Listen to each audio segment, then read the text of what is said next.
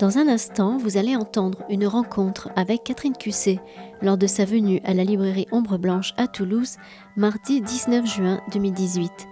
Elle était interviewée par Aliénor Mauvigné au sujet de son dernier livre intitulé Vie de David Hockney, paru aux éditions Gallimard.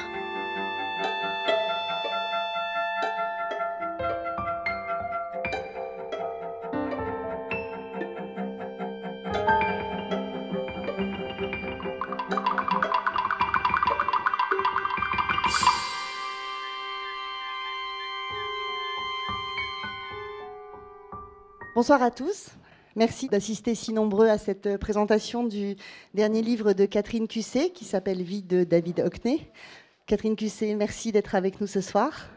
Euh, C'est pas facile de vous avoir, vous venez de loin, des États-Unis. Euh, il y a marqué roman sur ce livre. J'ai apporté des ouvrages de David Hockney pour qu'on puisse euh, illustrer ce dont on va discuter ensemble ce soir, parce que un livre qui parle de peinture sans images, à la fois c'est une vraie gageure littéraire, mais euh, peut-être que ça peut être pas mal aussi de montrer quelques tableaux importants.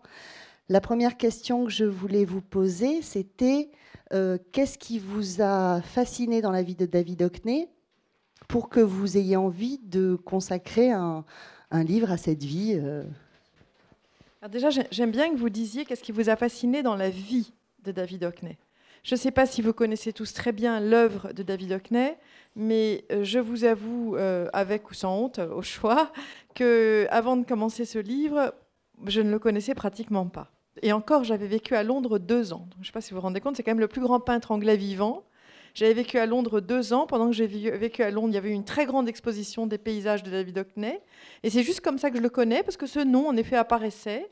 Et donc un jour, je me suis dit, tiens, je vais aller voir son exposition. Je suis allée jusqu'à la euh, Royal Academy, il crachinait, ce qui est très rare à Londres. Et il y avait une très longue queue. Et j'ai pensé, ah ben non, j'ai pas le courage. voilà. Donc merci d'être là d'ailleurs, par un si beau jour. Donc en fait, ce qui s'est passé, c'est qu'une une, éditrice de Gallimard m'a demandé en septembre 2016 si je voulais bien écrire un texte de 40 pages sur l'œuvre de David Hockney. Enfin, c'est un essai très personnel, ce que je voulais écrire sur son œuvre. Elle voulait lancer une nouvelle collection. Ça aurait été le premier livre de cette collection qui aurait été un livre illustré qui allait paraître lors de l'exposition à Beaubourg l'été dernier. Et son idée, c'était d'associer une actualité artistique avec les écrivains de la maison. Et elle m'avait choisi moi pour euh, commencer la collection et pour le David Hockney, euh, parce que David Hockney a vécu toute sa vie entre l'Angleterre et les États-Unis, entre Londres et Los Angeles. Et moi, je vis depuis 30 ans euh, à New York. Euh, donc, euh, je ne sais pas si on peut dire entre Paris et New York, mais enfin, je vis à New York et donc je suis bien dans ce va-et-vient entre l'Europe et les États-Unis. Et par ailleurs, elle voyait un lien, elle avait dû sentir un lien entre mon écriture et le travail de David Hockney. Et je dois vous dire que, après avoir fait six mois de promotion et la façon dont je parle de son écriture, je pense qu'il y a de son. Vous voyez, ça a commencé. de sa peinture, il y a une sorte d'identification, il y a quelque chose qui a fait que son trajet d'artiste m'a passionné. Donc ce qui s'est passé, c'est que j'ai commencé à lire des livres sur lui, et tout de suite, il y a quelque chose dans sa vie dont on va parler, dans son trajet, dans sa personnalité. Euh, il y a énormément de choses écrites sur lui. Hein. il a écrit déjà deux livres autobiographiques sur sa jeunesse. Il y a une très très grosse biographie euh, en anglais en deux volumes.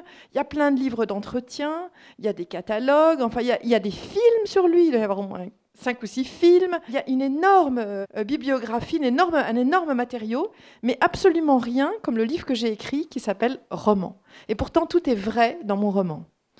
Euh, je ne sais pas, c'est votre deuxième question oui, mais on va enchaîner, c'est très bien. Parce qu'effectivement, euh, pourquoi est-ce que vous avez appelé ce travail roman? J'ai pas du tout répondu à votre première question. J'ai pas dit qu'est-ce qui m'a fasciné. Je ne le savais pas. Oui, vous dites que vous avez commencé par lire des livres sur David J'ai commencé par lire et tout de suite je l'ai vu vivre. Je l'ai vu vivre. Et donc, j'ai dit à la, la chez Gallimard, est-ce que je peux, au lieu d'un essai sur son œuvre, écrire quelque chose de biographique? Elle m'a dit, vous faites ce que vous voulez, mais elle avait une limite, elle avait une limite de 40 pages. Ah, et très très vite, j'ai compris que j'allais largement dépasser 40 pages et qu'il n'y avait pas besoin d'illustration pour ce livre. Au contraire, c'était un livre qui allait retracer le trajet du créateur de l'intérieur. C'était essayer d'imaginer au contraire d'un historien de l'art ou d'un critique d'art qui voit l'œuvre achevée, qui la juge comme ça a posteriori en la comparant, en la plaçant dans l'histoire de l'art, en, se mettant à l'extérieur, moi je voulais retourner à l'intérieur. Comment est-ce qu'il est arrivé à peindre ça? Qu'est-ce qui s'est passé? Qu'est-ce qui s'est passé dans sa tête? Quel est le lien entre sa vie et cette création-là? Quel est son lien évidemment aussi aux autres artistes? Mais quel est son trajet d'artiste? Donc qu'est-ce qui me va fasciner? Je pense que je peux y répondre maintenant, mais je ne le savais pas quand j'ai commencé, c'est sa liberté. C'est quelqu'un d'extrêmement libre, qui s'est jamais laissé enfermer par rien, qui vient d'une famille euh, pauvre, pour qui euh, être un artiste quand il était enfant, bah, ça n'existait pas. Il est né dans, la ville de Bradford, dans le Yorkshire, dans le, nord euh, de l'Angleterre.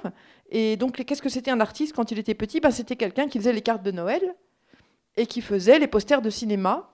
Et David Hockney a grandi dans une ville dans laquelle il y avait 40 cinémas, donc il y avait beaucoup de posters. Il pensait ce serait drôlement bien, hein, quand je serais grand, de pouvoir faire les posters de cinéma et les cartes de Noël. Et peut-être que, le soir ou le dimanche, je pourrais dessiner ce que j'ai envie de dessiner. Voilà, donc c'était ça, être un artiste. Donc il vient de très loin et il a aujourd'hui, euh, peut-être que vous ne le connaissez pas tous, mais une notoriété. C'est donc le peintre anglais euh, vivant le plus connu, dont les œuvres, il faut bien le dire, les peintures, se vendent entre 2 et 20 millions de dollars aujourd'hui. C'est un monsieur très très riche. Vraiment un peintre très important et probablement, on ne va pas le savoir aujourd'hui, mais probablement destiné à, durer quand même. C'est pas du tout ça, son succès, moi, qui m'a attiré d'aujourd'hui. C'est vraiment tout ce qui a conduit là, cette espèce d'incroyable foi en lui. C'est ce qui m'a fait beaucoup surprise quand donc euh, l'élitrice m'a demandé euh, si je voulais faire ce travail. J'ai dit bon, je vais d'abord aller regarder sur, l'internet ses œuvres parce que évidemment je le connaissais même pas, j'avais une vague image, je je sais pas, même pas si je connaissais des piscines. Et je vois des tableaux, des piscines, des portraits qui me plaisent beaucoup d'ailleurs, beaucoup de, bleu, enfin très très colorés, mais aussi des choses très différentes qui avaient l'air plus abstraites, euh, des photos, des, des, je comprenais pas très bien comment il y avait des choses si diverses. Mm. Et tout ne me plaisait pas d'ailleurs. Je crois que ce que je préférais, c'est ce qui sont aujourd'hui ces œuvres iconiques des années 60-70. Euh, Et aussi la décennie, tous les, paysages qui sont absolument magnifiques. il y a des choses très, très, très diverses dans l'œuvre de David Hockney, mais il faut quand même savoir que c'est quand même de façon dominante du, du figuratif. Alors, pourquoi roman? On y vient parce qu'on sent que vous êtes très attaché effectivement à sa vie. Vous êtes très précise dans les différentes étapes. Alors certes, vous lui inventez des pensées, mais quand même, on, sent un fil très précis pour raconter la vie de David Hockney. Pourquoi, Donc ça, pourquoi roman? Ça, c'est la première chose, en effet. Et quand j'ai envoyé le livre euh, au commissaire de l'exposition à Beaubourg, avec qui j'avais un petit peu communiqué avant et qui me tenait un peu, enfin bon, vous savez, les historiens de l'art, les grands commissaires d'exposition, c'est un autre monde qui est quand même un monde euh, très précis. Qu'est-ce que c'est cette romancière qui débarque comme ça et qui s'empare d'un de nos peintres Bon, il m'a répondu qu'il avait été vraiment impressionné. J'avais fait mon, homework, je ne sais pas comment dire en français, mes devoirs, mais, mon travail préparatoire, tout était là, il n'y avait pas d'erreur et c'était extrêmement précis. À vrai dire, il pouvait être euh, un peu impressionné parce que j'ai repéré une erreur dans son exposition qu'il n'avait pas repérée. Je, lui ai écrit un moment, je lui ai dit, euh, cher monsieur Autinger, euh, il y a ce dessin de David Hockney qui représente euh, sa mère. c'est un dessin qu'il a fait juste après la mort de son père. Et il y a écrit en dessous février 1978, mais c'est impossible, son père est mort en février 79. Et alors Autinger m'a répondu une ligne. Voilà qui prouve que nous avons raison. Même pas chère Catherine ou chère madame. voilà qui prouve que nous avons raison. Avec un lien. Et le lien renvoyait à un article dans un journal anglais où David Hockney parlait de la mort de son père en février 78. Moi, j'ai répondu à, à Autinger, je suis désolée, c'est pas possible. ah, vous avez insisté parce qu'effectivement la réponse était lapidaire et ne, ne, tolérait pas de réponse quand même. Hein. Voilà, j'ai dit c'est pas possible parce que alors j'en parlais à mon mari, il me disait mais quelle importance qu'il soit mort en 70 Quelle importance que ce soit 78 79 Pourquoi tu es attaché? Enfin quelle importance? Mais justement, je crois que c'est ça le projet du livre. C'est-à-dire que dans votre vie, ce qui vous arrive à un certain moment n'arrive pas à un autre moment. Il y a eu des changements dans la vie de David Hockney qui se passent vers 78-79. Que son père soit mort ou 78 ou en 79, c'est un événement très important pour lui. C'est pas pareil. C'est juste pas pareil. Moi, ça me posait un vrai problème. Je suis très très attachée à la cohérence psychologique d'un personnage. J'ai besoin de comprendre les rouages. Qu'est-ce qui se passe? Et tout à coup, 78, je pensais, mais j'ai tout faux?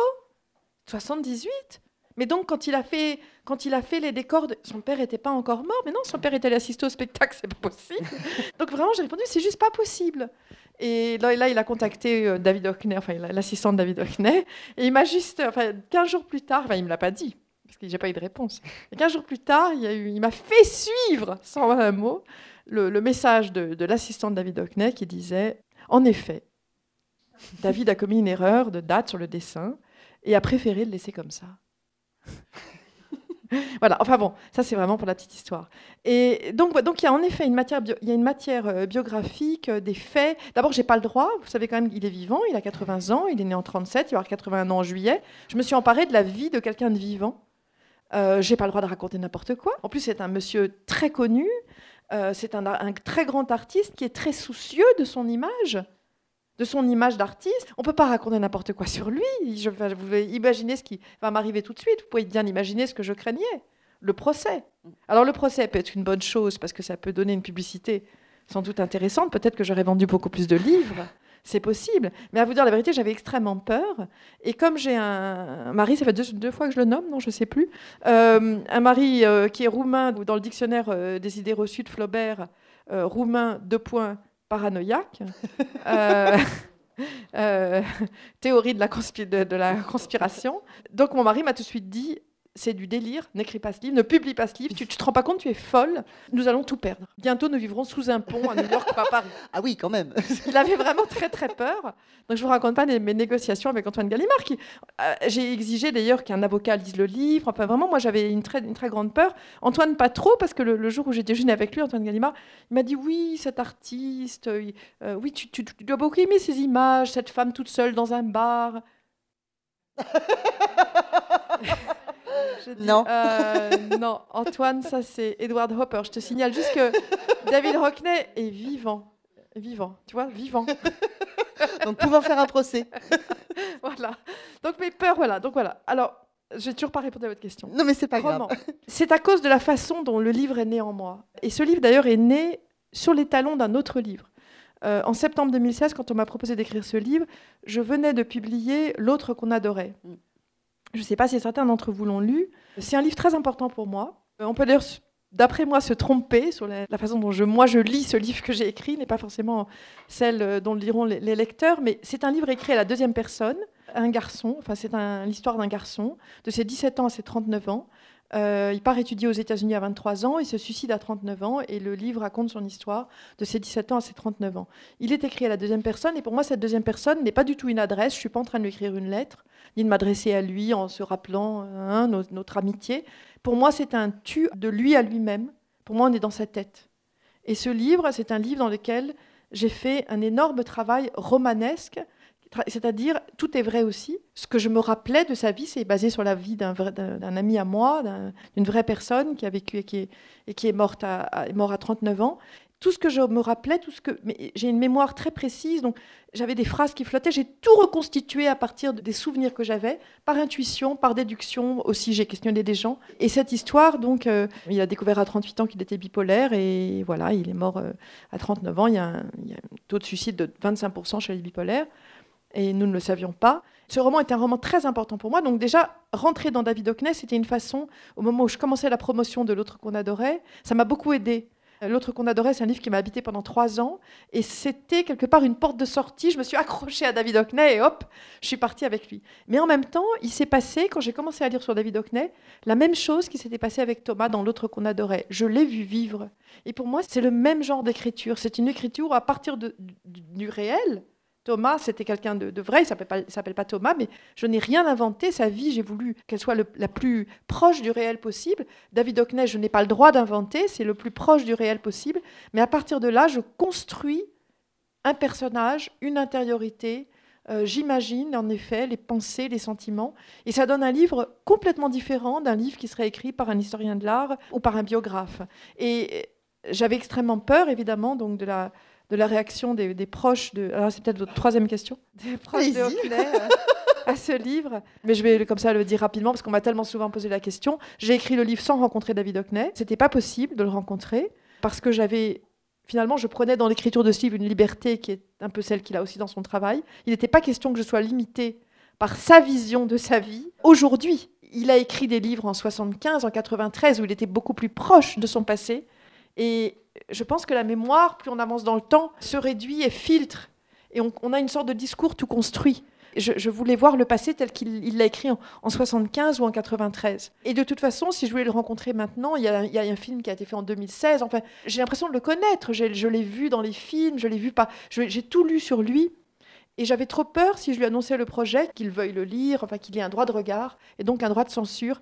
Et j'avais aussi peur qu'il soit un monsieur très gentil et que j'ai envie de lui plaire. Et que ça soit aussi une forme de censure, d'avoir envie de lui plaire. Donc voilà, donc il n'était pas question de le rencontrer, donc j'avais très peur. Euh, et j'ai envoyé le livre à sa parution à son lui il ne lit pas le français David Hockney mais son assistant est français et son assistant, qui s'appelle JP dans le livre, et le nom que lui donne euh, David Hockney, m'a téléphoné un jour pour me dire que c'était pour lui le livre où, David Hockney était le, plus vrai et le plus vivant. Donc c'est vrai que ça m'a fait un immense plaisir parce qu'il y a une grande liberté d'interprétation et donc pour lui, il est allé dans le sens, et il le connaît, hein, c'est son assistant, il vit avec lui tous les jours depuis 15 ans, euh, donc il le connaît vraiment. Alors je ne sais pas si David Hockney pensera la même chose quand il lira la version en anglais, on verra dans, on verra dans, dans un an. Alors comment on fait pour inventer quand même la vie de cet homme, puisqu'il faut bien que vous lui inventiez des pensées, des micro-faits, dans quel bar va-t-il, qu'est-ce qu'il boit quand il euh, arrive dans le bar, euh, les, des bribes de conversation que vous, que vous rapportez. Comment on fait pour inventer ça, tout en étant, euh, vous le disiez vous-même, nourri d'une documentation absolument extraordinaire, à la fois autobiographique, puisqu'il a beaucoup écrit sur sa vie, j'allais dire ce qui n'est peut-être pas forcément le plus objectif, et universitaire et d'histoire de l'art. Donc comment vous avez réussi à trouver votre place et en plus les peintures là-dedans qui je suppose ont dû éclairer aussi votre vision de David Hockney et votre vision de sa vie. Est-ce que sa vie vous permettait de lire différemment ses peintures ou est-ce qu'à travers ses peintures, vous cherchiez des éléments de compréhension, des éléments marquants dans sa vie? Est-ce que c'est clair? Oui, je crois, non, je crois qu'en fait, au bout du compte, le but du livre, c'était quand même d'arriver à comprendre euh, comment il était arrivé à cette œuvre. Donc c'était quand même le, but, c'était pas la vie, c'était l'œuvre, quoi. C'était vraiment euh, le trajet de l'artiste. Je pensais que ce serait peut-être mieux de lire un tout petit bout pour donner en fait un exemple, un tout petit exemple. Euh, donc quand il est encore très jeune, il a, il a à peine 18 ans. Au bout de deux ans d'école, il eut l'audace de proposer deux tableaux à la galerie d'art de Leeds pour l'exposition biannuelle des artistes du Yorkshire. Le pire qui pouvait se produire, c'était d'être refusé. À sa surprise, ces peintures furent acceptées. Il fallait donc oser, aller au-delà de ce qui se faisait ou ne se faisait pas, et les choses arrivaient. Il n'eut pas l'indécence de mettre un prix à ces tableaux, il n'était qu'un élève. Au vernissage, où l'on servait des sandwichs et du thé gratuit, il sentit la joie d'une présence légitime dans cette galerie où son travail était exposé. Il n'avait que 18 ans et il était l'un d'eux. Il avait convié ses parents, leur fierté à voir les deux œuvres de leur rejeton suspendue à côté de celle de ses maîtres, redoublait la sienne. Peu après leur départ, un homme s'approcha de David et lui offrit dix livres pour le portrait de son père. Dix livres Plus du quart de sa bourse De quoi vivre pendant trois mois Pour quelque chose qu'il avait fait par plaisir. Il ouvrait la bouche pour dire oui quand il s'avisa que la toile ne lui appartenait pas. Son père avait payé le canevas lui-même s'était contenté de la peindre. Un instant, il se précipita pour téléphoner à son père, qui fut satisfait d'apprendre qu'on souhaitait acheter son portrait en dépit de la couleur boueuse que son fils lui avait appliquée sur le visage contre ses meilleurs conseils, sous prétexte qu'on peignait comme ça aux beaux-arts. Ses dix livres en poche, David n'arrivait toujours pas à y croire et appela sa mère. Maman, j'ai vendu papa. C'est vrai que cette anecdote, euh, par exemple, euh, il y a beaucoup de petites choses comme ça, de petites anecdotes qui sont surtout évidemment dans la première moitié de sa, vie, la première moitié du livre, parce qu'il y a ces deux livres autobiographiques qui datent de. Alors celui de 75, il est plein d'anecdotes. Celui de 93, il a déjà tendance à ne plus parler que de son travail. Et après, c'est fini. C'était beaucoup plus difficile vers la fin du livre, parce qu'il a vraiment fallu. Euh, que je trouve une question à laquelle je répondais dans mon, dans mon chapitre. Il fallait à chaque fois qu'il y ait une question importante comme ça. J'ai dû poser un certain nombre de questions. Ben, comment devient-on artiste au début, de, quand on est un garçon pauvre né dans le Yorkshire? Euh, je me rappelle plus d'ailleurs, j'aimerais bien vous dire quelles sont les questions que je me suis posées. Euh, j'ai pas le papier avec moi. Je me, rappelle, qu'à chaque fois, il faut, il faut que j'ai une question essentielle. Il faut que chaque chapitre réponde à une question essentielle. Donc à partir de là, j'ai fait des choix. Et je n'ai pas donné la même place. Il y a quelques scènes qui ont été très très importantes, qui pour moi ont été des scènes éclairantes, des scènes pivotales, des moments où vraiment où, j'ai vu quelque chose basculer. Et j'ai donné donc dans, mon livre une importance très importante à ces moments-là. J'ai aussi réinventé. Quand il rencontre Peter Schlesinger, qui est son grand amour en Californie, quand il a 29 ans et, et Peter 18 ans, on sait que c'est son voilà il, parle il en parle dans son il en parle assez peu d'ailleurs mais on, sait que c'est son grand amour ils ont été cinq ans ensemble et puis il y a eu cette histoire de cette rupture qui a duré encore quatre ans mais il y a très peu de détails et moi l'histoire de cette, histoire d'amour était très importante euh, non pas parce que euh, pour l'anecdotique c'est pas la question mais c'est plutôt parce que il a traversé cette immense crise, David Hockney, au moment où il est devenu un peintre très connu. Donc, au moment de l'amour avec euh, Peter, ce qui est assez fascinant, c'est que c'est le moment où il a peint ces peintures iconiques, vous oubliez votre travail, ma chère Aliénor. Alors euh, D'abord, il y avait mon père qu'il fallait montrer. Alors attendez, on va montrer mon père. Voilà. Le portrait boueux, là, celui qui a, vendu 10 livres. C'est la première fois qu'il s'est rendu compte que ça se vendait, ces trucs-là. On pouvait avoir de l'argent contre. Il n'en revenait pas. C'est ça, cette idée qu'il n'en revient pas. Vous voyez Un biographe va pas tellement insister là-dessus. C'est juste que c'est quelque part rentrer dans sa tête. Et imaginer ce petit garçon du Yorkshire qui va devenir cet, immense artiste. Alors il y a quand même une chose dont j'ai pas encore parlé, qui est quand même un peu essentielle, un tout petit peu essentielle, c'est qu'il a découvert une autre chose, David, quand il est enfant dans le Yorkshire. Euh, d'abord, bon, qu'est-ce que c'est qu'un artiste, mais aussi il, va peu à peu se découvrir lui-même et découvrir que bah, ce qui l'attire, ce sont les garçons. Et là, je peux vous garantir une chose, c'est qu'il n'avait jamais rencontré d'homosexuel. Jamais. Et c'était pas évident. On est quand même, il est né en 37.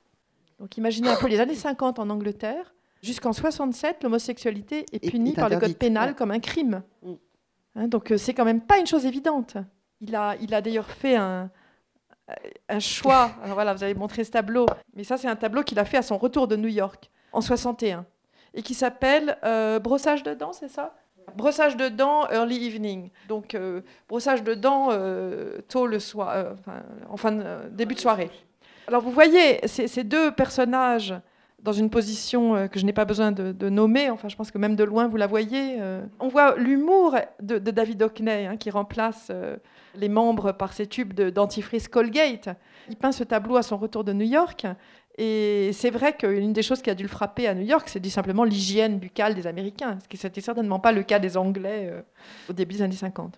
Alors pour revenir, pour euh, retracer un tout petit peu euh, son histoire, ah, je ne sais pas, non, je ne devais pas me rentrer dans une conférence, je vais vous laisser poser la, prochaine question, mais ah, c'est compliqué à gérer. Mais non, mais parce qu'en même temps, c'est vrai que votre, euh, votre livre euh, invite à ça, et je pense que la façon dont vous avez investi la vie de David Hockney invite à ça aussi. Donc moi, je veux bien montrer les tableaux que vous me, que vous nommez. S'il y a une chose dont, je voulais qu'on parle, mais vous pouvez digresser sans aucun problème. Euh, vous présentez David Hockney comme quelqu'un, effectivement, d'une liberté absolument extraordinaire, qui n'a peur de rien, presque, assez prévenant vis-à-vis de son entourage. J'allais dire presque parfait. C'est pas un peu idéalisé ça? Euh, Je sais Enfin, je ne sais pas s'il est présenté comme ça ou pas et s'il est idéalisé ou pas. Je crois qu'il y, y a, ça d'un côté, il y a aussi d'autre côté une, quand même une très grande peur de la solitude. Je pense qu'on la sent aussi dans le livre. Oui, qui serait sa part obscure parce qu'on sent qu'elle est motivée de façon très égoïste, enfin qu'il y a quelque chose de très... Euh, ben, il y a une... Et puis avec, il a quand même été au moins deux ou trois fois vraiment très très proche du suicide au moment de la rupture avec Peter, au moment de la mort de sa mère. Et puis, euh, bon, avec aussi euh, un sens aussi du, je dirais, du business, du commerce, enfin quelque chose chez lui de très, de très malin. En tout cas, lui, il n'est pas idéaliste uniquement. Mm. Peut-être que moi, je suis idéaliste, mais, mais pas lui. Je sais pas, je crois que le livre est quand même assez rapide, hein, 180 pages, il y, a, il y a tout son parcours d'artiste. Moi, je voulais qu'on parce que là on est dans le tout début, on vient de montrer seulement ces images du tout début. En fait, il entre donc à 22 ans dans la plus grande école d'art d'Angleterre, qui est le Royal College of Art, et il découvre à ce moment-là que la peinture, elle est abstraite ou elle n'est pas qu'en fait l'art figuratif ça n'existe plus, c'est le 19e siècle, et que si on veut être un artiste contemporain, euh, si on veut exister comme artiste contemporain, il faut être un artiste abstrait. Il est très euh, soucieux, euh, très inquiet d'être un provincial, David Hockney, donc euh, qu'on pourrait, dont on pourrait se moquer de lui, le ridiculiser. Il est très prudent. Et puis pendant un an, il peint des, choses abstraites, et en fait, il s'ennuie terriblement, et il devient extrêmement déprimé. C'est donc quelque part son, son corps, son désir qui va décider pour lui.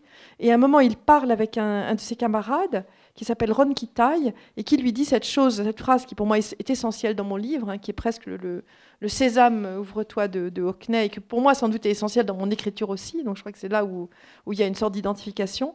Cet ami lui dit tu n'as pas besoin d'être contemporain puisque tu vis dans ton époque. Donc ne te soucie pas. Tu es de toute façon contemporain, tu vis dans ton époque. Peins ce qui compte pour toi. Et c'est cette idée, peins ce qui compte pour toi. Que la peinture soit simplement en rapport avec son, son propre désir, ce qu'il a envie de peindre. Et David Hockney va passer sa vie à aller à contre-courant. À partir de là, il se met à repeindre figuratif, et il va y avoir donc ces très très très beaux tableaux. On va peut-être avancer un peu. Euh, on va montrer un peu les doubles portraits. Donc après la rencontre avec Peter. on parlait des tableaux iconiques. Je vais vous en montrer quelques-uns avec. Euh, Alors il part vivre en Californie en 66. C'est là où il rencontre Peter Schlesinger. Donc lui, il a 29 ans et il s'installe en Californie en 66. Et il peint. Donc celui-là s'appelle The Bigger Splash, très connu. Il peint euh, tous ces tableaux de, piscine. C'est en Angleterre qu'il a été connu comme le peintre de la Californie, de la lumière. Ce sont des tableaux très modernes avec des, lignes géométriques. Ce qu'il peint est toujours très, très carré, très géométrique. Moi, j'ai lu le livre comme chaque chapitre étant euh, j'allais dire une charnière, soit une charnière euh, euh, dans la vie même de David Hockney, une rencontre ou une rupture ou un voyage, euh, la découverte de Los Angeles. Vous racontez lui arrivant européen, pensant qu'il pourrait tout faire à pied ou à bicyclette, et effectivement à Los Angeles c'est quand même un petit peu plus compliqué. et donc des, révélations comme ça qui arrivent dans chaque chapitre. Et ça peut être aussi la révélation à travers l'histoire de la peinture d'un tableau c'est pour ça que je montre celui-ci, euh, celui-ci qui est un tableau a, sur lequel il a beaucoup peiné, qui est, vous me corrigerez si je me trompe, parce que vous, êtes plus spécialiste que moi, qui est donc ce, jeune homme qui est le fameux Peter qui vient de le quitter et dont David Hockney ne se, remet pas de cette rupture et qui veut le peindre et qui a, longtemps... Euh, il y a toute une histoire de perspective et de rapport à la perspective dans la construction de ce tableau. Est-ce que vous pouvez nous en parler un peu? C'est vrai que je parle beaucoup de, ce tableau à la fin de ce chapitre sur Peter, et pour le coup, c'est vraiment une interprétation que j'ai donnée. Je ne sais pas si David Hockney sera d'accord ou pas. Euh, donc ce tableau s'appelle Portrait d'un artiste. Et le jeune homme sur la margelle de la piscine, c'est donc Peter, mais c'est pas Peter qui a posé car ils avaient déjà rompu. Alors on n'est qu'au deuxième chapitre de mon livre, qui en a cinq. Hein. Et c'est sûr que pour fur et à mesure qu'on évolue, qu'on évolue dans le temps, la question amoureuse euh, n'est plus aussi importante. Elle est surtout importante quand David Hockney a 20, 30 ans. Et cette rupture a été extrêmement, euh, extrêmement douloureuse. Et donc il a peint ce tableau. Euh, en fait, on aurait dû commencer plutôt par ce tableau-là, ce tableau de Christopher Edon. C'est son premier double portrait. Je crois que c'est un de mes tableaux préférés. Je ne sais pas si vous le voyez bien ou pas. Quand il est arrivé en Californie, donc quand il vivait avec Peter en Californie, il a peint une série de, de doubles portraits, ce qu'il a appelé les doubles portraits. Déjà, il faut se rendre compte que le portrait n'était pas du tout un genre à la mode. Il était vraiment à contre-courant. Il pouvait apparaître comme complètement réac, euh, pas du tout un peintre intéressant. Il faisait ce qu'il voulait. Donc, peint ce qui compte pour toi. Donc, pourquoi ces deux hommes dans ce tableau? Euh, Ce sont ses meilleurs amis. C'est l'écrivain anglais euh, qui est là, Christopher Isherwood, et son petit ami qui s'appelle Don Bacardi, qui est peintre et qui a l'âge de David, alors que Christopher Isherwood avait 35 ans de plus. C'est un couple homosexuel, un couple gay. Ils sont ensemble depuis déjà une quinzaine d'années. Et David Hockney est fasciné par. C'est le premier couple de longue durée qu'il rencontre. Mais c'est mon interprétation. Vous dire la vérité, pourquoi a-t-il peint ce tableau? Je ne le sais pas. Et s'il y avait une question que j'aurais aimé lui poser, si je l'avais rencontré, c'est d'où vous est venue l'idée de ce tableau? Pourquoi? Et j'ai essayé d'avoir la réponse. Bon, je vous ai dit que je ne pouvais pas contacter David Hockney, puisque je ne voulais pas qu'il sache que j'écrivais ce roman. Donc j'ai contacté Peter, Peter Schlesinger qui est un artiste new-yorkais et qui a une adresse email. Et j'ai envoyé un email disant voilà, je suis une journaliste française, il y avait l'exposition à Paris, et j'écris un article pour un journal sur le tableau de, le portrait, le double portrait de Christopher Hedon. Euh, et je suis juste très juste curieuse de savoir un peu l'origine de ce tableau. Et comme à l'époque vous viviez avec euh, David Hockney à Los Angeles, est-ce que, vous est-ce que vous accepteriez, puisque je habite New York, de me rencontrer et de me répondre? Moi, j'ai jamais eu de réponse. Il a dû se dire encore une qui me contacte uniquement à cause de David Hockney. Furieux Il n'existe pas. C'est horrible d'exister que comme, vous savez, autour d'une comète comme ça, que comme euh, quelqu'un euh, dans l'entourage. En plus, David Hockney a dit du mal de lui récemment. Alors qu'il avait tellement souffert à cause de cet homme. Il raconte un dîner il y a une dizaine d'années à New York et il dit mais il, toujours, il était avec son petit ami, il mangeait bio, sans gluten, pas de vin, pas de cigarette. Il fallait qu'il soit couché à 10 h du soir. Mais qu'est-ce que c'est que cette vieille fille? Non, mais vraiment.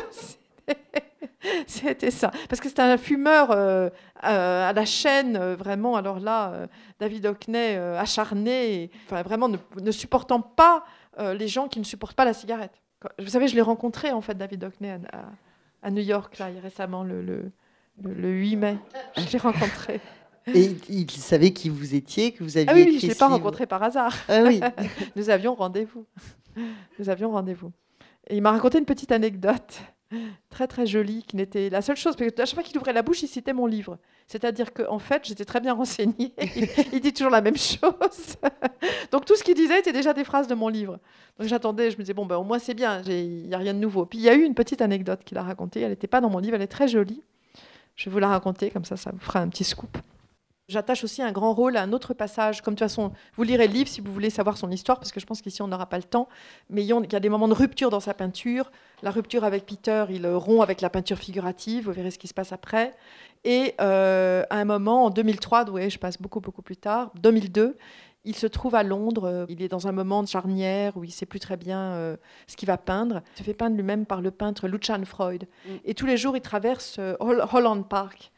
Et quand j'ai écrit mon livre, à un moment, je me suis posé la question, mais, pourquoi mais, qu'est-ce que ce peintre qui peignait des portraits, des piscines, et puis ensuite des, photomontages, qui s'est bien fait à travailler avec la photo, à travailler avec les ordinateurs, qu'est-ce qui s'est passé? Pourquoi tout à coup il s'est mis à faire des paysages pendant dix ans de sa vie? Des paysages, des arbres pendant dix ans de sa vie. Mais qu'est-ce qui s'est passé? Et donc j'ai chercher à nouveau, parce qu'il n'en parle pas, il ne parle pas des moments de rupture et de charnière. Il ne parle pas de ça, lui. D'ailleurs, je vois bien comme, comme écrivain, on oublie d'ailleurs ce genre de moments. Mm.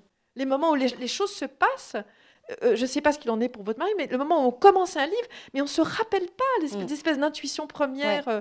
et donc, quelque part, je me suis, j'ai essayé de réinventer, mais en étant la, plus cohérente, en essayant de, de deviner, je ne sais pas comment dire, c'est comme un travail de voyance. J'étais là à, me pencher sur David Hockney. Ok, ce moment-là, il n'est plus en train de peindre, il se demande ce qu'il va peindre. On est en février 2002. Il, est dans un moment de, vide, de, à se dire qu'est-ce que, quelle va être sa prochaine œuvre. Il ne sait pas, il est dans un moment de flottement. Sa mère est morte trois ans avant. Il a eu une très grande dépression. Il a travaillé sur ce livre euh, sur les artistes. Enfin, il est à un moment de creux. Il se fait peindre par euh, Lucian Freud. Et tous les jours, il traverse Holland Park au mois de mars, de de la mi-mars à la mi-avril. Alors je suis allée à Londres l'année dernière en mars et j'ai traversé Holland Park. Mais c'est inouï, c'est l'explosion du printemps. C'est l'explosion du printemps. Lui vivait en Californie depuis 20 ans. Il n'avait pas vu le printemps depuis 20 ans. Ça, il l'avait dit quelque part. Oui, ça vous en parlez dans Ça, il l'avait dit. J'ai lu une phrase quelque part où il dit bah oui, ça faisait 20 ans qu'il n'avait pas vu un printemps. Mais je suis allée sur et j'ai pensé mais voilà, il a été saisi littéralement par la nature. Et donc j'en parle dans mon livre. Et donc j'évoque ça lorsque je déjeune avec lui le 8 mai. Et je, lui dis oui, j'ai compris que ça a été très important ce moment à Holland Park. Et il me dit oui, oui. Puis en plus, je savais qu'il était sourd, donc je me dis le regard, il va y avoir une acuité du regard encore plus grande. Et, il me dit oui, un jour, j'étais dans Holland Park et je m'assieds sur un banc. Je me dis ah zut, j'ai pas pensé à l'asseoir sur un banc. et bien sûr, j'avais une cigarette. Il a toujours une cigarette à la main, hein, donc j'avais ma cigarette. Et sur la pelouse, il y avait un lapin noir. Et donc je regarde ce lapin noir sur la pelouse, et tout à coup se pose à côté de lui un magpie. Alors un magpie, excusez-moi, je, je, ne sais pas la traduction en français, c'est une pie. Voilà, il m'a dit que c'est un oiseau noir et blanc. Une pie, ça, ressemble à ça. Je pas bien. J'allais vous dire c'est un oiseau noir, une pie noire et blanche. Donc il y a un lapin noir, une pie noire et blanche. Et sur le chemin, parce qu'il était sur le bord d'un chemin, arrivent trois filles, trois joggeuses, Hein, en train de courir comme ça, et l'une d'elles se tourne vers David Hockney et fait ce geste, parce qu'il est en train de fumer. Hein.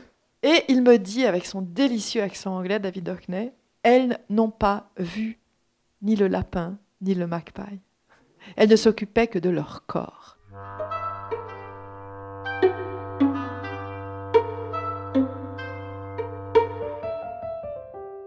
La romancière Catherine Cusset échange avec Aliénor Mauvigné au sujet de son dernier roman, Vie de David Hockney, à la librairie Ombre Blanche le 19 juin 2018.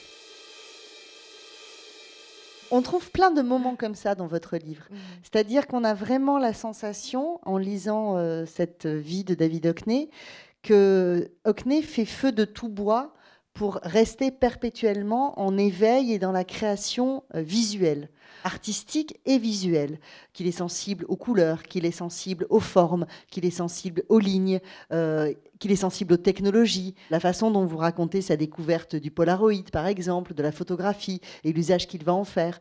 On le sent dans une boulimie perpétuelle d'en avoir toujours plus plein les yeux et plein les mains pour créer et inventer quelque chose. Ça, c'est quelque chose que vous, que vous avez lu dans ses écrits, qui traverse ses écrits, ou c'est euh, l'impression, vous, de créatrice face à un, appétit d'autres créateurs qui vous a fasciné, justement Alors, c'est un peu un mélange des deux. Je, donne, je vais donner euh, deux exemples. Euh, donc à la fin de la rupture avec Peter, donc ces tableaux se vendaient déjà vraiment assez bien. Hein. Le portrait d'un artiste, là, le portrait de Peter, je ne voulais pas raconter l'histoire, c'était trop compliqué, donc on, vous le lirez dans le livre, mais c'est un tableau qu'il a fait quelque part pour que Peter revienne. Peter n'est jamais revenu. Ce tableau s'est vendu tout de suite 18 000 dollars. Il a été revendu six mois plus tard par un spéculateur, 50 000 dollars. Enfin, vraiment, c'est. Et donc, son, galeriste attendait. Il était en train de faire, euh, donc, au moment vraiment de la rupture, rupture, quand il a compris que vraiment, c'était fini. Ça faisait quatre ans qu'il attendait que Peter revienne. Il était en train de peindre un double portrait de deux amis à lui qui s'étaient rencontrés par Peter. Donc, quelque part, il gardait un lien avec ce double portrait. Ce portrait est attendu. Il peut être sûr qu'une fois achevé, il va se vendre euh, à nouveau à un prix euh, très important pour l'époque. Et tout à coup, le désir de l'achever disparaît. Ben, il n'a plus envie. Il n'a plus envie de peindre de double portrait. Il n'a plus envie. Point. Il s'arrête. Voilà. Il le dit qu'il a arrêté. Il n'en parle pas, il n'élabore pas là-dessus. Et j'admire. J'admire quelqu'un qui, quelque part, sort de sa formule, est capable de de pas être prisonnier de ça, du succès, de la formule. Et de... J'ai plus envie, voilà, c'est tout. Il sait pas ce qui va venir après, hein. il a plus envie de peindre ça. Donc il y a ce moment-là, et il y a un autre moment qui pour moi a été très important, auquel j'ai donné un très grand rôle. Je ne sais pas grand-chose sur ce moment-là, je sais simplement qu'il est reparti vivre en Californie en 78 parce qu'il était trop connu à Londres, il était trop euh, envahi, il avait tout le temps sollicité, trop d'amis, trop de comment, trop, une espèce de, tourbillon autour de lui. Il ne retrouvait pas le vide à partir duquel on crée. Et donc, il a décidé de partir en Californie, où finalement, il était à peu près anonyme. Et où il avait beaucoup, beaucoup peint à l'époque de Peter. C'était l'époque de la grande peinture, du succès. Et il part là-bas et il a tout de suite une idée pour un grand tableau. Il se dit qu'il va peindre la rue, la rue où se trouve son atelier, qui s'appelle Santa Monica Boulevard. Et il va peindre le mouvement de la rue comme s'il était en voiture. Comme si, quand on le regarde, on doit avoir l'impression d'être, de rouler lentement dans sa décapotable avec lui. Ça va être un très long tableau, parce qu'il faut le mouvement de la rue. Il va passer presque deux ans sur ce tableau. Il n'y arrive pas. Il n'en est pas content. Ça ne marche pas. Donc il a déjà eu l'expérience deux fois. Il a eu l'expérience avec mes parents. On peut montrer le tableau, qui est un, tableau magnifique, qui est aussi un tableau que, alors si vous connaissez David Hockney, euh, j'adore ce tableau. J'en parle beaucoup dans le livre, donc ça, je vous laisserai euh, aller voir. Mais il a estimé à un moment qu'il avait raté ce tableau, il l'a arrêté et il l'a repris parce que son père, son père l'a d'abord euh, vraiment, euh, si vous me permettrez le mot, engueulé d'avoir arrêté ce tableau. Et il l'a repris, pas à cause de son père, je pense, mais il l'a réussi. Donc c'est un tableau qui lui a aussi pris presque deux ans de sa vie. Donc il sait que l'échec fait partie du processus de la création. Donc quand il n'arrive pas à peindre Santa Monica Boulevard, il attend le moment où il va y avoir le déclic, l'intuition, le moment où il va être face à ce tableau. Ah, je sais. De même, le, portrait d'un artiste, c'est ce que vous vouliez me faire dire tout à l'heure. Il avait peint, et, le galeriste magnifique ce tableau, mais David, il est non, non, il est raté ce tableau. Il y a quelque chose qui ne va pas. Et tout à coup, un matin, il se dit c'est l'angle, c'est l'angle de la piscine qui est faux. Et il a tout recommencé. Donc là, avec Santa Monica Boulevard, il attend le moment du déclic. Et on est en 80, il est allé voir euh, l'exposition, l'énorme rétrospective de Picasso euh, au MoMA à New York, qui a occupé tout le MoMA, les 48 salles du MoMA. Et alors Picasso est un, dieu pour David Hockney, hein, vraiment, il, adore Picasso, il a toujours adoré, c'est pour lui vraiment le, plus grand génie en peinture. Il sort de cette exposition complètement enthousiaste, avec l'envie de peindre, il retourne en, Californie, il entre dans son atelier, va, il a ce, grand tableau sur le mur du fond. Il, est là, il a, il a été absent pendant trois mois. Il espère que son regard, ça y est, s'est renouvelé. Il le regarde et il dit à son assistant enlève-le, détruis-le. Voilà, voilà ce que je sais, moi. Et on en parle dans la biographie, voilà, c'est bon, ben voilà, il a détruit le tableau, puis il est passé à autre chose. Ben non, hein, c'est quand même. Euh, vous imaginez pour un artiste deux ans sur un. Ben moi, évidemment, en tant qu'écrivain, je me suis identifiée parce que j'ai passé deux ans sur un livre. J'ai passé deux ans sur un livre. À un moment, c'était en... entre 2002 et 2004. J'avais en plus un enfant très petit.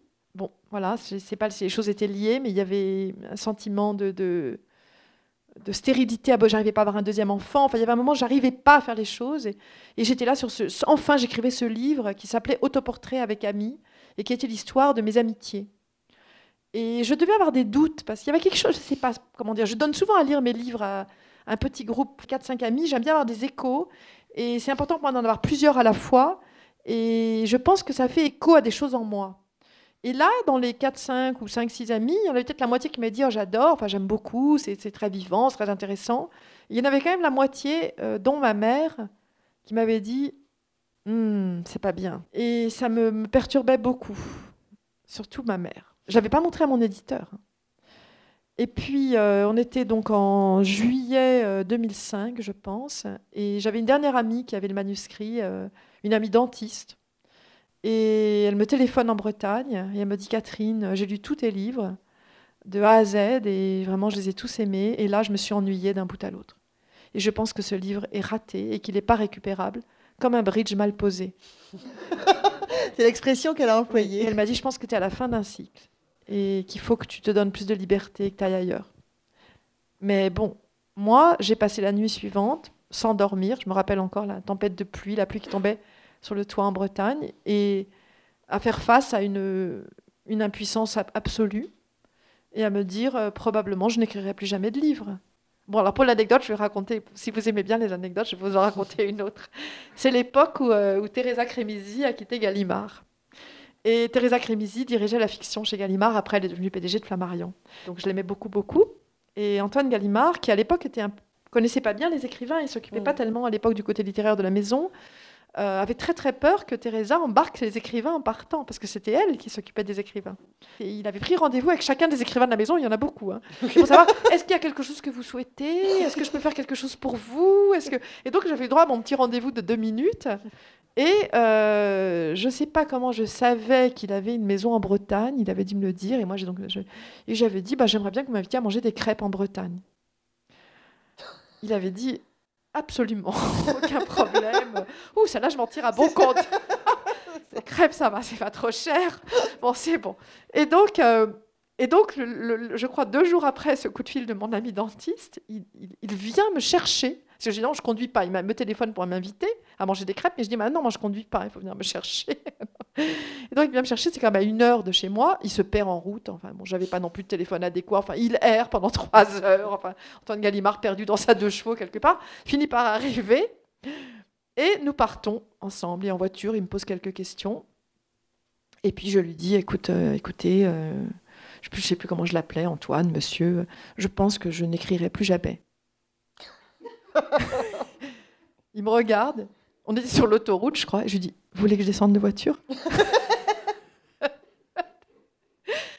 Il s'est dit Mais qu'est-ce que je fais? Je me Il de passer trois heures perdu dans son routes de Bretagne pour un écrivain qui n'écrira plus Mais quel délire Mais quelle perte de, temps Et puis, c'est assez drôle parce que c'est quelqu'un qui a besoin de rationaliser comme ça. Il s'est dit Oui, euh, oui, mais les écrivains ont parfois des crises. Ce qui était vrai, en l'occurrence. bien vrai. Alors voilà. Bon, ceci pour l'anecdote. Toujours est-il que c'est vrai que du coup, je me suis, j'ai prêté à David Hockney. J'ai pensé que ce moment où il dit à son assistant enlève-le, détruis-le, c'est un moment crucial. Ça peut pas ne pas être un moment crucial. Ça fait deux ans qu'il travaille sur ce tableau. Tout ce que lui n'exprime pas, c'est un peintre, c'est pas un écrivain. Tout ce qu'il n'a pas non plus dit dans ses interviews, je l'ai imaginé, mais en pensant être très proche de la réalité. J'ai imaginé ce qui peut-être n'est pas vrai, une nuit d'insomnie très semblable à la mienne. Bon, il faut bien que je prête un peu. Euh. Puis j'ai inventé euh, ce personnage, euh, enfin qui existe, mais qui était le, fils. Parce qu'après, il s'est passé une autre chose dans sa vie de très importante. Les années qui suivent, qui sont les années 80 et 90, vous pouvez imaginer, ce sont les années SIDA. Et David Hockney, il a énormément d'amis qui sont morts, des dizaines et des dizaines d'amis. Vous pouvez imaginer les milieux homosexuels et artistiques de euh, New York, Los Angeles, Londres et Paris, une hécatombe. Et donc pendant 15 ans, il s'est rendu à des enterrements, euh, je ne sais pas combien de fois par an. Et en plus, ses meilleurs amis sont morts de cancer. Enfin, il y a vraiment, il est entouré de morts. C'est le quatrième chapitre de mon livre. Il n'en parle pas du tout. Hein. Il n'en parle jamais nulle part. Donc c'était pas évident. Il dit qu'il a beaucoup d'amis qui sont morts, après tout ce qu'il dit qu'il est allé à beaucoup d'enterrements et voilà, et que lui pendant ce temps il peint des tableaux très colorés. Et moi j'ai cherché à donner sens à son travail par rapport aussi à, à toutes ces morts auxquelles il faisait face. En même temps, comme c'est un roman et que le roman est assez court, il n'a que 180 pages, que je ne peux pas rentrer véritablement à part son histoire avec Peter où il y a pas mal de détails. Je ne peux pas rentrer dans l'intimité de ses amitiés, de ses amours parce que j'ai pas la matière.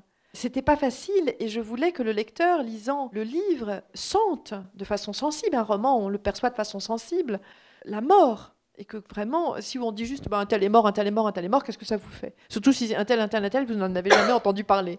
Je dis oui, ben, ses amis, voilà. Et donc j'ai pensé qu'il faut absolument que je donne vie à quelqu'un dans le livre. il faut qu'il y ait une personne qui prenne vie et que cette personne ensuite meure. Et j'ai hésité. Bon, il y avait déjà son ami Henry, qui est là un peu, qui est quand même présent et qui est mort d'un cancer à 59 ans. Bon, je parle de lui aussi, mais je voulais que ce soit quelqu'un d'autre. Il y avait le choix entre soit le, premier ami de David Hockney qui meurt du sida, qui est un mannequin qui s'appelle Joe McDonald, sur lequel je sais rien, qui est le premier. Au début, on ne savait pas. Hein. Pneumonie, et puis on comprend que c'est ce qui s'appelle le cancer gay, et puis voilà, après, c'est le sida débarque vraiment l'un après l'autre. Et puis, il y avait aussi dans sa vie un jeune garçon, enfin, c'est pas dans sa vie, c'est que c'était le fils d'une de, ses meilleures amies, Anne, qui, était, qui remontait à l'époque du Collège Royal à Londres. C'était la femme d'un de ses camarades et ils sont restés amis. Et elle a eu cet enfant. Enfin, j'ai calculé les dates qui est né exactement l'été où lui a rencontré Peter en 66. Tout ce que je savais de ce garçon, c'était son nom et la date de sa mort. C'est pas beaucoup. Hein. Et je me suis dit, c'est à lui que je veux donner vie. Et je savais aussi qu'il était allé en Californie avec sa mère deux fois chez David pour des vacances, trois fois. Et voilà, donc j'ai un peu, j'ai pas fait grand-chose, en particulier dans le moment de l'épisode du tableau, je lui ai donné un rôle, c'est lui avec ses yeux d'enfant qui quelque part révèle à David ce qui ne fonctionne pas avec ce tableau, le tableau de Santa Monica Boulevard. Et c'est à partir de là qu'on entre dans cette complètement nouvelle époque de la peinture de David Hockney, qui est cette peinture dans laquelle il, a le désir de faire rentrer le temps, l'espace et le temps, la durée temporelle, alors que jusque-là, il peignait à partir de photos, mais la photo, c'est un, instant, c'est un cliché, c'est un moment. Et lui, ce qu'il veut, c'est faire rentrer la durée dans la peinture. Et il va le faire de plusieurs manières, par la peinture et par ensuite tout ce qui est des photocollages. Euh, euh, donc il fait des photos, mais pas du tout pour, euh, pour la photo, pour mettre toutes ces photos ensemble qui représentent euh, différents euh, moments, différents, euh, différents aspects d'un lieu, différents aspects d'un visage, différents moments d'une scène. Et il fait des peintures photographiques où il colle tous ces moments ensemble. Et c'est ça l'idée, c'est l'idée de remettre le temps à l'intérieur de la peinture. Et la perspective, j'ai envie de dire, parce que au fond, je vais vous montrer quelques, quelques collages. Ça commence justement, enfin, c'est ce que vous nous racontez dans le, dans le roman, un voyage au Japon où il va dans un, dans un jardin zen et il veut prendre une photo. il se rend compte, nous dites-vous, que sa photo va forcément donner une forme au jardin qui n'est pas la forme de ce jardin, mais que la prise photographique va le, va le dénaturer. Et donc il a l'idée à ce moment-là de prendre plusieurs photos pour restituer la dimension. Et je trouve que euh, c'est encore une fois un travail sur la perspective. Il a toujours cette problématique de retrouver un point de vue ou de créer un point de vue qui serait plus éclairant, soit dans les lignes de ses peintures, soit dans l'usage des matériaux comme avec les photos. Et le temps rentre dans cette question de la perspective. Bah, la, question de la perspective, elle est essentielle parce qu'en fait, David Hockney passe son temps à se battre j'irais contre la perspective. La perspective euh, qui pour lui, lui apparaît comme une sorte de rétrécissement. Il dit en fait la, perspective, qui est un peu la, règle de la peinture depuis le XVe siècle, depuis l'invention de la perspective, justement. Il dit c'est une convention. C'est une façon de voir, mais c'est une convention. C'est pas réel, en fait. Le réel n'a pas cet aspect-là. Et son idée, c'est de, réintroduire dans la peinture, pas seulement donc la perspective telle qu'on la voit dans la photo, mais une façon de voir qui est une façon de voir intérieure, qui est une façon de voir avec euh, la mémoire et avec les humeurs. Et c'est d'ailleurs l'idée du cubisme. Hein. Euh, il dit le, le, cubisme, en fin de compte, euh, qui a été très vite évincé à cause d'abord de l'arrivée de la photographie qui a pris la place de la peinture, mais il dit le cubisme, c'était ça. Qu'est-ce que c'est le cubisme? Vous pensez à un, portrait cubiste de Picasso, vous voyez un portrait avec plusieurs yeux, plusieurs nez. Il dit, vous approchez de quelqu'un pour l'embrasser, de très près, c'est ça que vous voyez? Vous voyez les nez se dédoubler, les yeux se dédoubler. Donc, quand vous avez un tableau qui montre ce dédoublement, ce tableau produit aussi l'intimité, la proximité. Donc, il y a tout un contexte qui est donné euh, par cette façon de peindre. Et David Hockney donc, invente ce, concept, alors il le trouve aussi ailleurs, mais ce concept de perspective inversée. Au lieu d'avoir euh, la, perspective, donc la ligne de fuite euh, à l'infini, il met la ligne de fuite dans l'œil du spectateur. Et donc il peint euh, tous ces objets avec cette perspective inversée. Il dit en fait c'est pas moins réel. Au contraire, ça rend les objets beaucoup plus humains, euh, beaucoup plus affectifs. Euh, et c'est très caractéristique de sa peinture.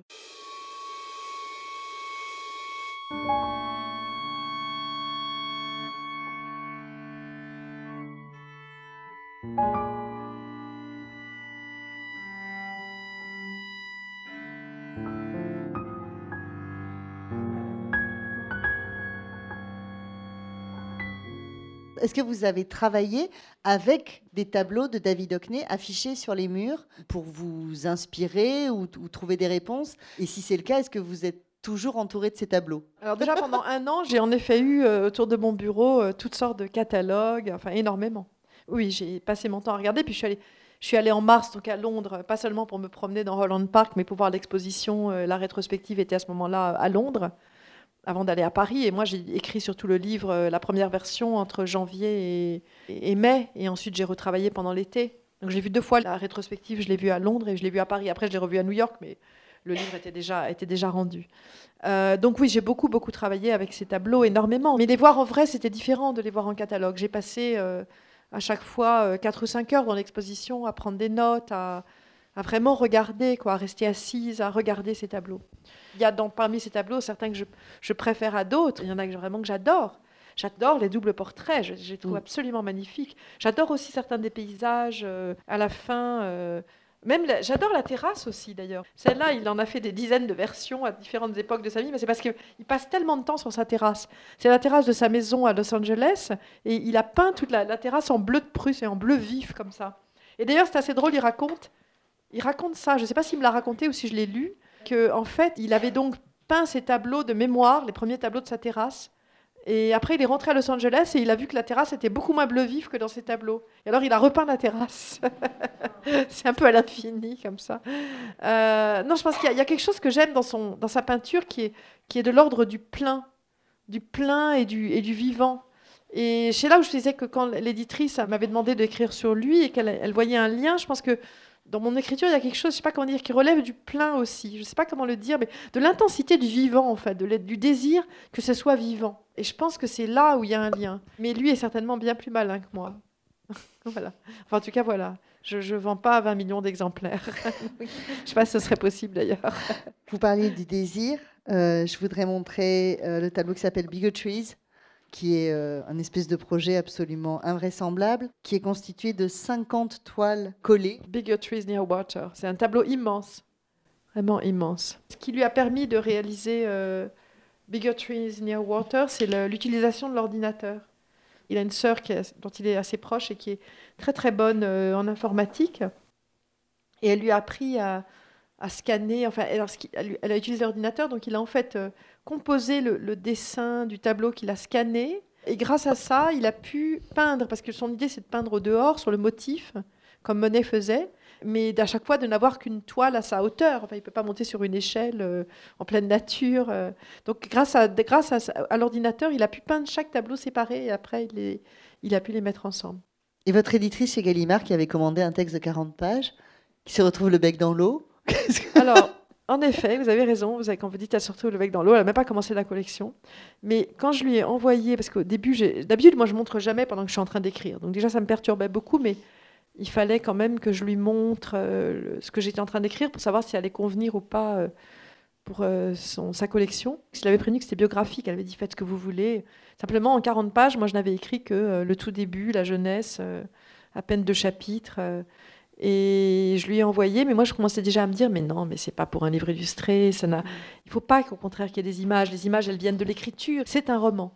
Et en fait, elle a été perturbée, elle, par le fait qu'il y avait des choses tellement intimes. Dans ces deux premiers chapitres, la scène du cinéma quand il a 14 ans, cet homme s'assied à côté de lui, et puis la scène plus tard, euh, quand il va à Londres, retourne à Londres voir le film euh, sur lui, et qu'il euh, il voit ces images de Peter, et qu'il y a cette réaction terrible quand il sort de là, et que j'écris cette phrase, plus jamais il ne laisserait personne voler des bouts de son cœur ou de sa vie privée, ou quelque chose comme ça.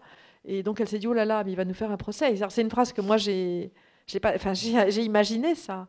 Mais j'avais aussi peur qu'elle, quelque part. Mais elle, s'est dit, oula, très bien. Elle, elle, a eu peur. Alors, justement, je voulais, la dernière question que je voulais vous poser, c'était, euh, vous disiez, vous êtes à la fin heureuse qu'il n'y ait pas d'illustration qui accompagne ce texte. Ce qui est assez fascinant, c'est que vous, vous parlez des tableaux, vous les ébauchez sans les décrire. Vous faites confiance à la puissance de la littérature ou au lecteur qui, qui connaît les tableaux de David Hockney ah Non, pas au lecteur qui connaît les tableaux de David Hockney. Non, mais en même temps, c'est vrai que euh, beaucoup de gens. C'est un pari audacieux parce que c'est vrai qu'ils sont ébauchés et en même temps. Parce que c'est pas ça qui est important. C'est vraiment le trajet de l'artiste. C'est ça qui est important. C'est c'est pas le résultat. C'est ce qui a conduit au résultat. C'est vraiment ça qui m'intéresse, c'est le moment de la création, quoi. C'est ce qui conduit à la création. Donc, euh, je suis pas là pour euh, décrire les tableaux, parce que le bleu est une couleur importante pour David, donc je parle du bleu. Euh. J'étais très contente quand j'étais à l'exposition à, à, Beaubourg, parce que j'ai vu ce petit tableau que j'avais vu nulle part, et qui s'appelait Homme courant vers quelque chose de bleu. Et en fait, c'était un dessin qu'il avait fait enfin, quand il était encore étudiant. Et il avait fait une tache de peinture bleue en haut et ce homme courant vers quelque chose de bleu. Donc j'ai réutilisé ça en disant oui, le bleu, c'est une couleur vers laquelle on a envie de courir. C'est très frappant. Vous voyez ce, ce bleu-là. Il est magnifique, ce bleu de, de mm. David Hockney. Les gens qui lisent le livre, la plupart, ils vont aller regarder, ils vont aller regarder les tableaux. Ça leur donne envie. Vraiment, ça leur donne envie. Et, même ceux qui n'aimaient pas David Hockney, ils se sont mis même à l'aimer parfois à cause de, ce livre. c'est assez étrange. Ça change leur, leur opinion. Mais bien sûr, qu'on fasse ça, c'est tout à fait naturel. Mais le livre se lit par ailleurs tout à fait indépendamment des tableaux. On a envie par curiosité, mais ce n'est pas essentiel. C'est un roman sur un artiste. Et David Hockney en est l'exemple, parce que d'abord, j'ai pu, quelque part, il y a eu un processus d'identification, mais aussi parce que c'est un artiste généreux en interview, en mots. Il y a beaucoup de matières dont je pouvais m'emparer, qui ne serait pas le cas de tous les artistes. Donc il y avait cette rencontre à la fois avec une, entre une proximité, j'ai senti une proximité avec lui avec son travail. Et en même temps, il y avait toute cette matière que j'ai pu utiliser. Mais je ne le referai pas. Moi, je ne vais pas lancer une collection. Je ne vais pas me mettre avec... J'écrirai pas sur un autre artiste. Et je l'ai fait. Mm. C'est-à-dire, c'était vraiment euh, grâce à David Hockney, j'ai pu écrire sur la création. Catherine, merci beaucoup pour cette vie de David Hockney et euh, je vous invite à, découvrir cet artiste à travers cette vision très objective et très subjective, effectivement. Et c'est un parcours de création assez étonnant. Merci beaucoup pour ce texte.